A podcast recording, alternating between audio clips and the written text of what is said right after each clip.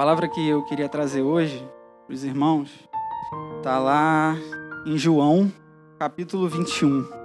Essa palavra é, eu venho refletindo um pouco nela ao longo dessa semana e o Senhor ele tem falado comigo algumas coisas bem especiais assim que eu gostaria de passar para os irmãos, gostaria de compartilhar com vocês.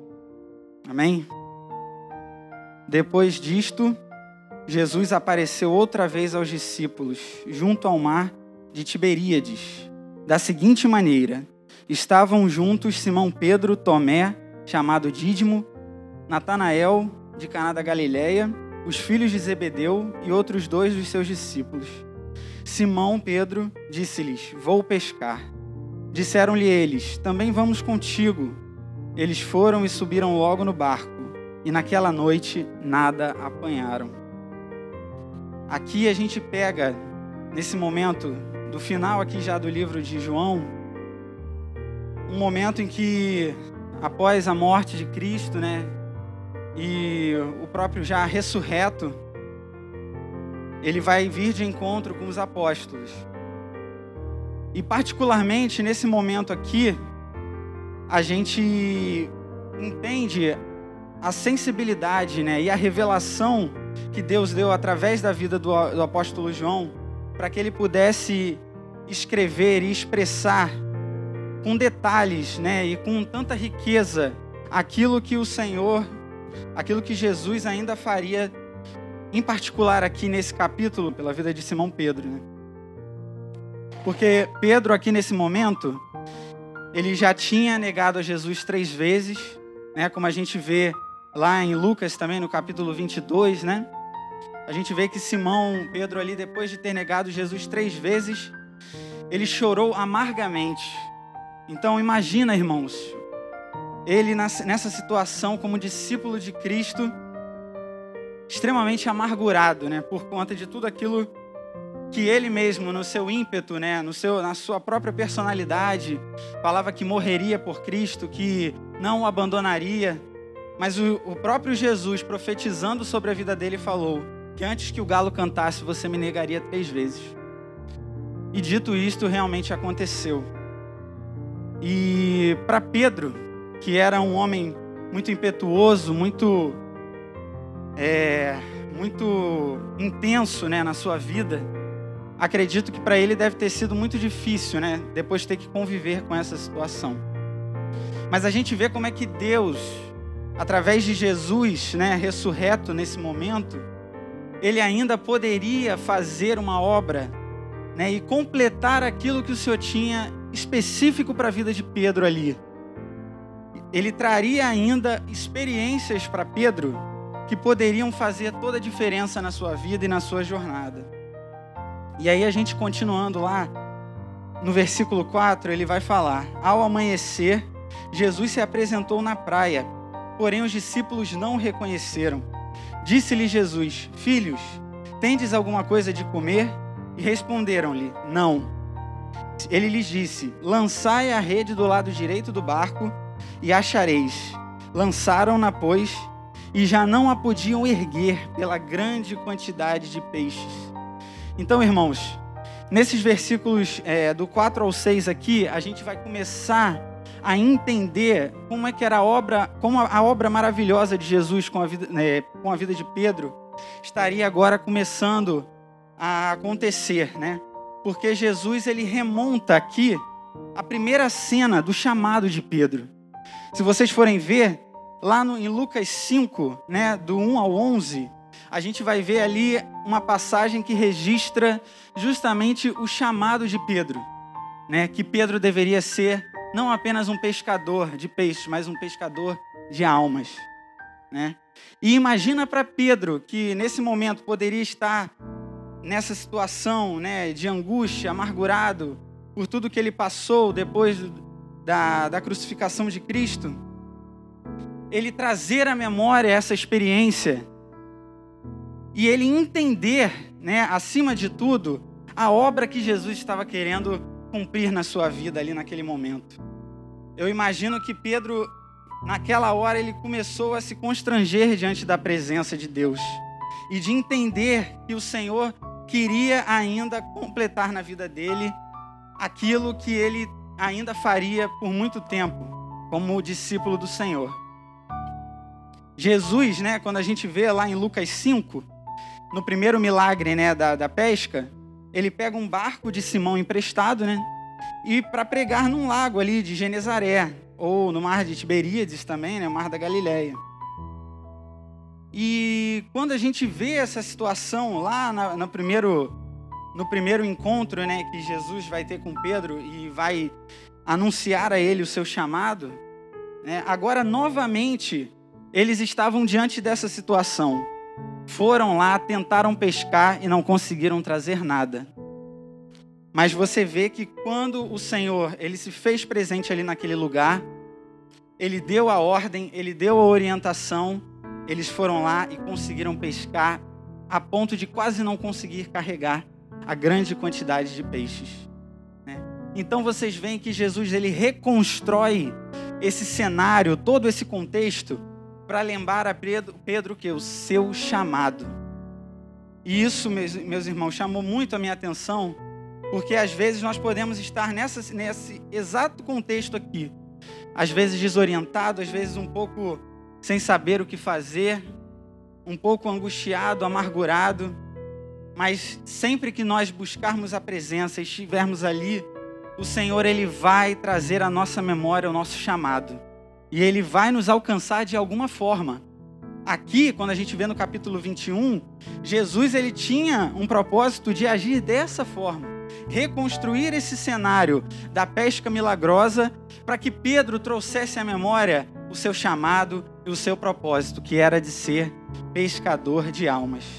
E que ele continuava sendo pescador de almas, mesmo independente do que tinha acontecido, o Senhor queria usar esse contexto e essa situação para lembrar Pedro disso. E é muito importante a gente entender que quando a gente vê esse relato que João fez, né, fica nítido, fica claro como a graça do Senhor ela se manifesta nas nossas vidas a todo o tempo. Sejam em ações milagrosas que saltam aos nossos olhos e nos mostram coisas que são maravilhosas, mas também em coisas pequenas, né? O Senhor ele também trabalha conosco, renovando em nós a consciência de que nós somos filhos de Deus. Nós temos que ter essa consciência diariamente. Senhor, eu reconheço que eu sou um filho amado. Eu reconheço, Pai, porque o Senhor mesmo prometeu isso para minha vida.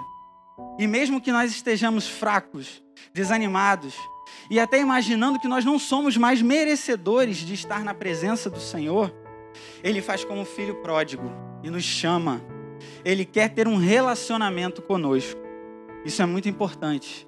A gente ter essa consciência de que o Senhor ele quer ter um relacionamento com você. Ele quer ter um relacionamento comigo. E nós temos que buscar isso. Diariamente tentar buscar isso. Eu sei que é difícil num contexto que a gente está vivendo da pandemia, onde Muitas pessoas esfriaram, desanimaram de ou de vir para a igreja ou de assistir os cultos online. E nós estamos nessa batalha, nessa busca aí, junto com o propósito que o pastor Nilson tem feito, né? Primeiramente Jerusalém até os confins da terra. E é assim que nós vamos fazer. Nós como igreja, nós somos um corpo. E nós temos que estar posicionados diante de Deus para buscarmos isso. Senhor, eis-me aqui, me envia, me usa quero ser usado para fazer a diferença na tua casa, para ser um canal de bênçãos. E como foi falado aqui até agora, com, tanto com a ministração dos, dos louvores, como também com a palavra do presbítero Alexandre. Meu irmão, o amor de Deus, ele é perfeito. Ele não falha. E ele está presente todos os dias das nossas vidas. E a gente não pode esquecer disso. Não podemos esquecer disso.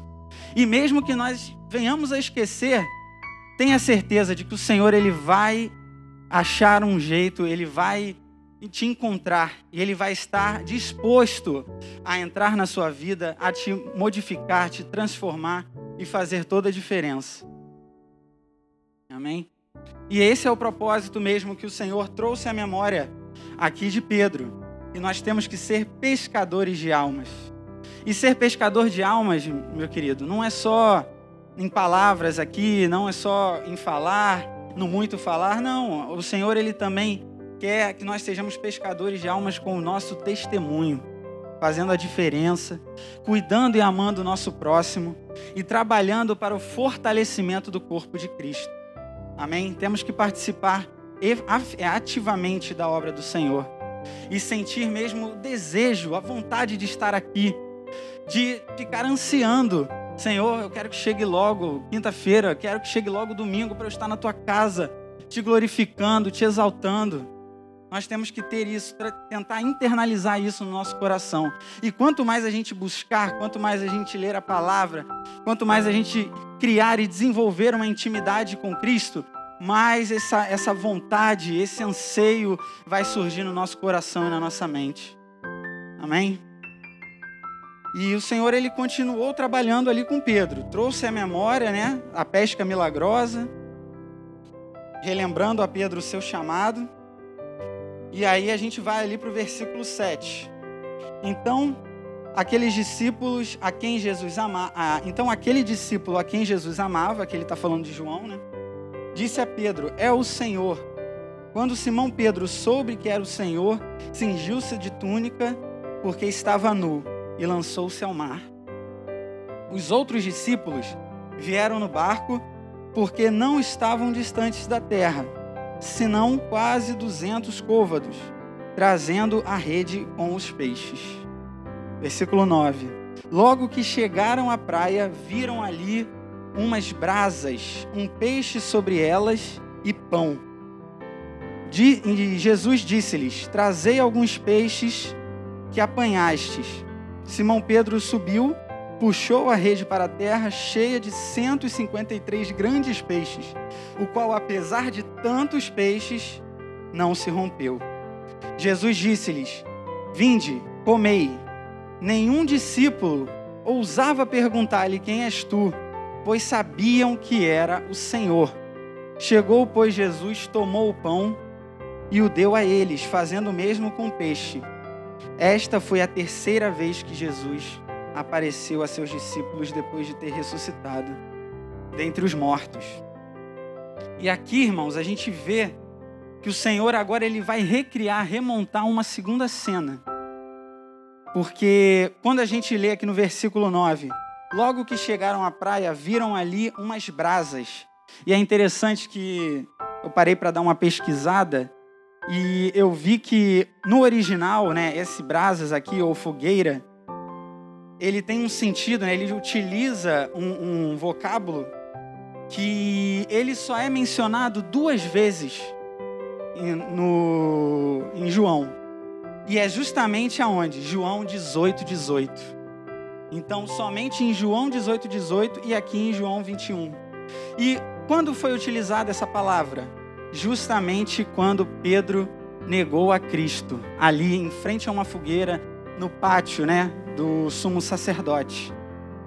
Então a gente vê como é que Deus deu a sensibilidade a João para na hora de escrever isso aqui, inspirado por Deus, ele mostrar mesmo como Jesus Cristo estava trabalhando com Pedro. Porque lembrou a Pedro o seu chamado, falando lá de Lucas 5, né, quando o Senhor falou que ele seria pescador de almas, e agora relembra também um fato que foi o momento em que ele estava ali no pátio do sumo sacerdote e negou a Cristo três vezes. Então imagina, irmãos, para Pedro, assimilando tudo isso, era nítido e com certeza ele entendeu que aquilo tudo estava acontecendo porque o Senhor queria completar aquela obra na vida de Pedro. Porque, irmãos, Deus não deixa nada sem resolver. Tenha certeza disso. Se você plantou uma semente, você vai colher um fruto, nem que seja daqui a um ano, daqui a dez anos. E se foi um, uma semente que o Senhor te orientou, que o Senhor te guiou para que fosse semeada, tenha certeza de que você vai colher esse fruto. Não tenha dúvida disso, porque o Senhor não deixa nada por resolver. E igualmente com a vida de Pedro, o Senhor não ia deixar essa situação assim. Ele precisava ter esse reencontro com os, com os discípulos. E ele precisava criar e mostrar para Pedro que ele ainda seria um grande homem de Deus, muito usado, pescador de almas, um seguidor que amava a Cristo. Amém? E nesse contexto também a gente vê que Jesus, ele mostra para os seus discípulos que ele estava dando o sustento, tanto o sustento físico quanto o sustento espiritual, porque eles estavam sem comer, não tinham conseguido pescar, e ali o Senhor trouxe a bonança, trouxe aquela grande quantidade de peixes, né? E ele vai com isso renovando na vida de Simão Pedro, né, aquela alegria, porque eu imagino para Pedro reviver aquela pesca milagrosa ali novamente, aquilo não deve ter gerado nele um sentimento da presença de Deus, do fato de que Jesus ele realmente faz isso, ele é real, a sua glória é manifesta, os milagres acontecem. E é tão bom quando a gente vê isso nas nossas vidas, na vida dos nossos irmãos. Acredito que isso também foi muito revigorante para a vida de Pedro, conforme ele foi entendendo isso. Porque imagina, irmãos, Pedro era um pescador. E com certeza, a forma como ele se expressava e a forma como ele conseguia entender e compreender as maravilhas de Jesus para a vida dele eram através dessas analogias, né? E o próprio Jesus, ele foi maravilhoso em fazer isso, porque mostrou para ele que ele não era apenas um pescador, um simples pescador, mas um pescador de almas. E mostrou para ele também que ali naquele lugar o Senhor estaria restaurando a sua vida, restaurando o seu ministério, restaurando o seu chamado. Amém? Outra coisa muito linda que a gente vê aqui nesse, nesse trecho é mostrando que como o Senhor ele nos dá provisão. Eles não tinham pescado nada, e com o direcionamento do Senhor, eles foram lá e pescaram muito peixe. E isso é maravilhoso. A gente vê como o Senhor, quando a gente está sendo direcionado por Jesus, sendo direcionado pelo Senhor, Ele sempre tem coisas maravilhosas para nós. Isso é muito bom. E o mais importante, que eu também refletindo sobre isso, assim, eu pensei, eu falei, caramba, quando João descreveu isso aqui, no final ele colocou assim, muito grande, é, uma grande quantidade de peixes, né, de grandes peixes, a qual, apesar de tantos peixes, a rede não se rompeu. E sabe o que, eu acho que João quis deixar isso explícito na palavra?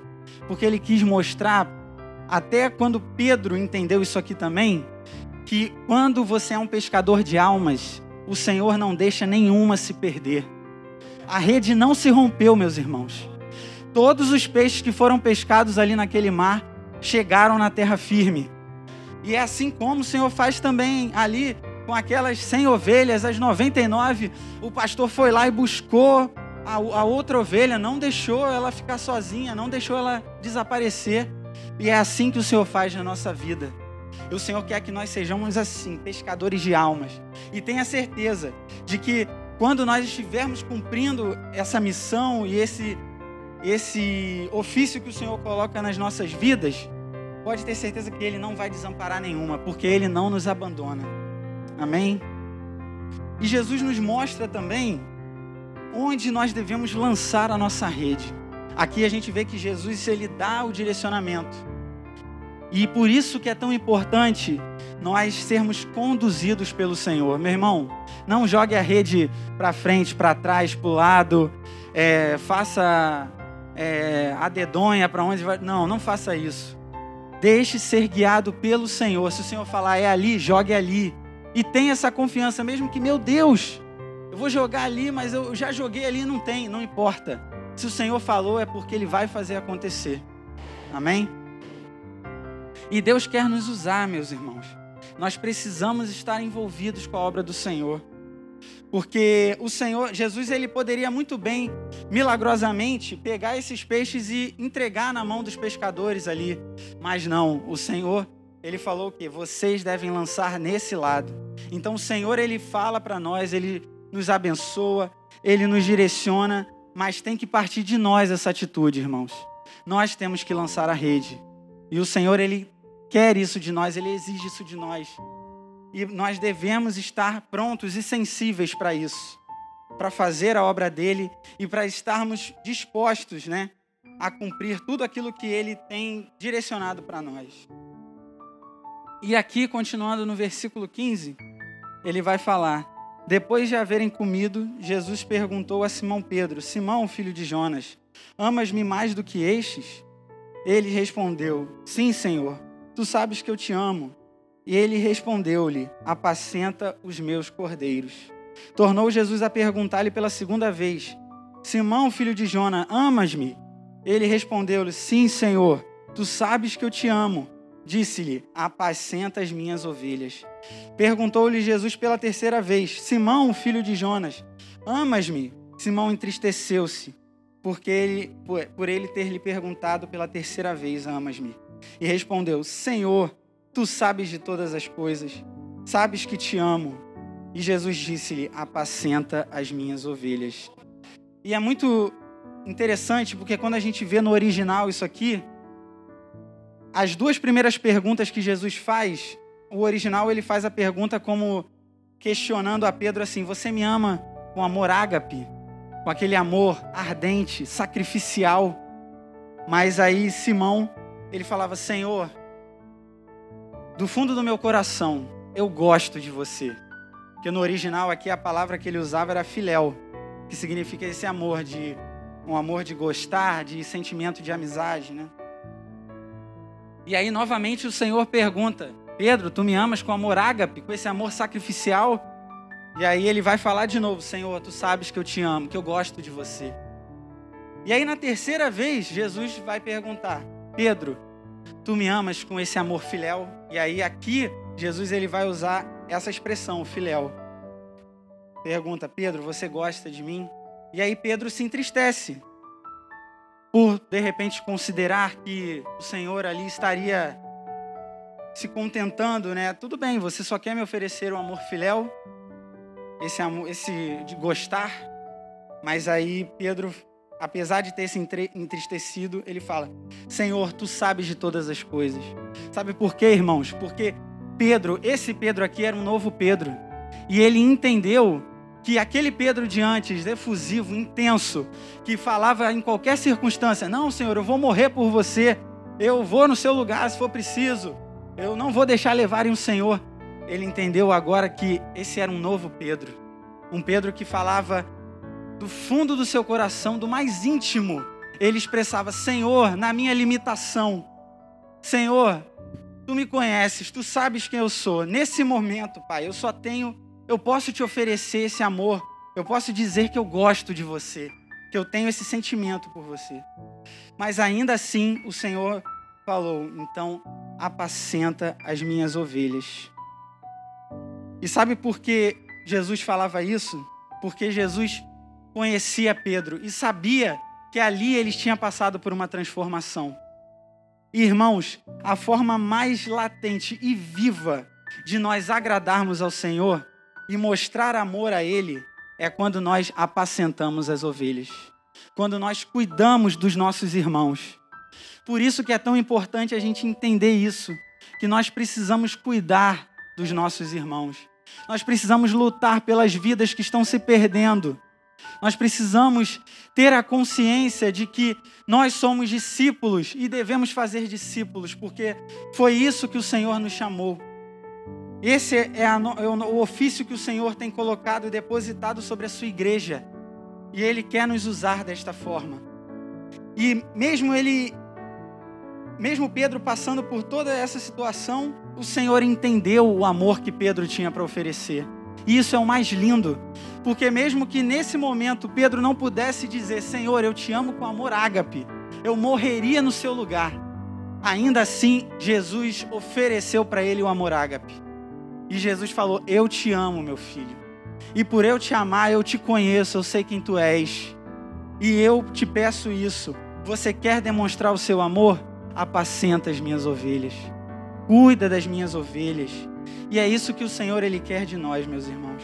Nós temos que cuidar dos nossos irmãos. Cada um aqui de nós tem essa tem esse propósito aqui na terra também. Nós temos que nos fortalecer, viver em unidade e compartilhar mesmo da palavra de Deus para outras pessoas, para que elas venham a ser avivadas, renovadas, a conhecer esse Deus maravilhoso.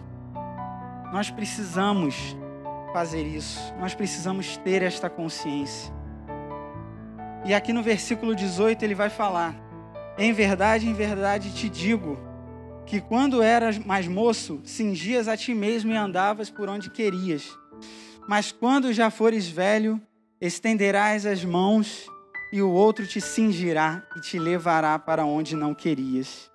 Ele disse isso em referência ao tipo de morte com que Pedro haveria de glorificar a Deus. E dito isto, acrescentou: Segue-me. E é muito interessante a gente ver isso, porque aqui Jesus ele faz uma profecia a respeito de como seria a morte de Simão Pedro.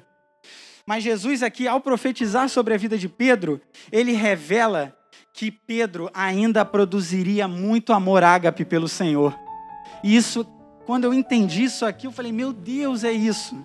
Às vezes a gente não entende, Senhor, essa é, é o que eu posso te entregar isso aqui, mas o Senhor quer isso. O Senhor ele quer uma oferta verdadeira, uma oferta sincera do seu coração. Então, sempre entregue a Deus isso, o seu melhor, aquilo que você tem de mais precioso, entregue a Ele, porque Ele vai entender.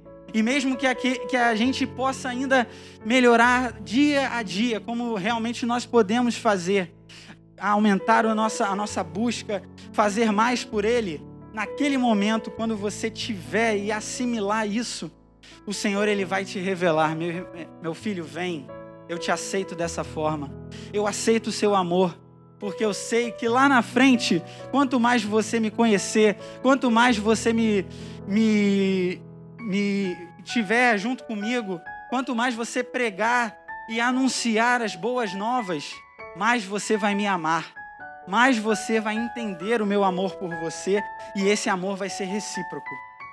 Isso é muito importante, irmãos, porque, como diz naquele versículo, nada vai nos separar do amor de Deus. Nada nos separa do amor de Deus. E Pedro entendeu isso aqui, porque quando Jesus fez ele falar que o amava três vezes, igualmente como ele tinha negado três vezes, o Senhor ele estava curando Pedro. O Senhor ele estava restaurando a vida de Pedro e estava dando a ele a consciência de que a partir daquele momento as coisas estavam resolvidas e que ele deveria seguir sendo um pescador de almas e continuar falando, anunciando que Cristo era o Salvador, que Cristo era o libertador. E assim, aquele amor que ele tinha naquele momento poderia ser alimentado, renovado, ampliado até o ponto dele entender que lá na morte dele seria a forma como ele, ele iria glorificar a Deus e ali seria a conclusão da missão de Pedro, tra da trajetória de Pedro e como através de toda de todos esses momentos que ele viveu com Jesus, ele poderia ser um grande pregador da palavra, um grande é, anunciador das boas novas de Jesus. Amém? E é muito importante nós termos essa consciência, porque quando a gente vê também lá no início de João, falando sobre João Batista, né? Quando João, quando perguntam para João Batista lá, João Batista, quem é você? Você é Elias?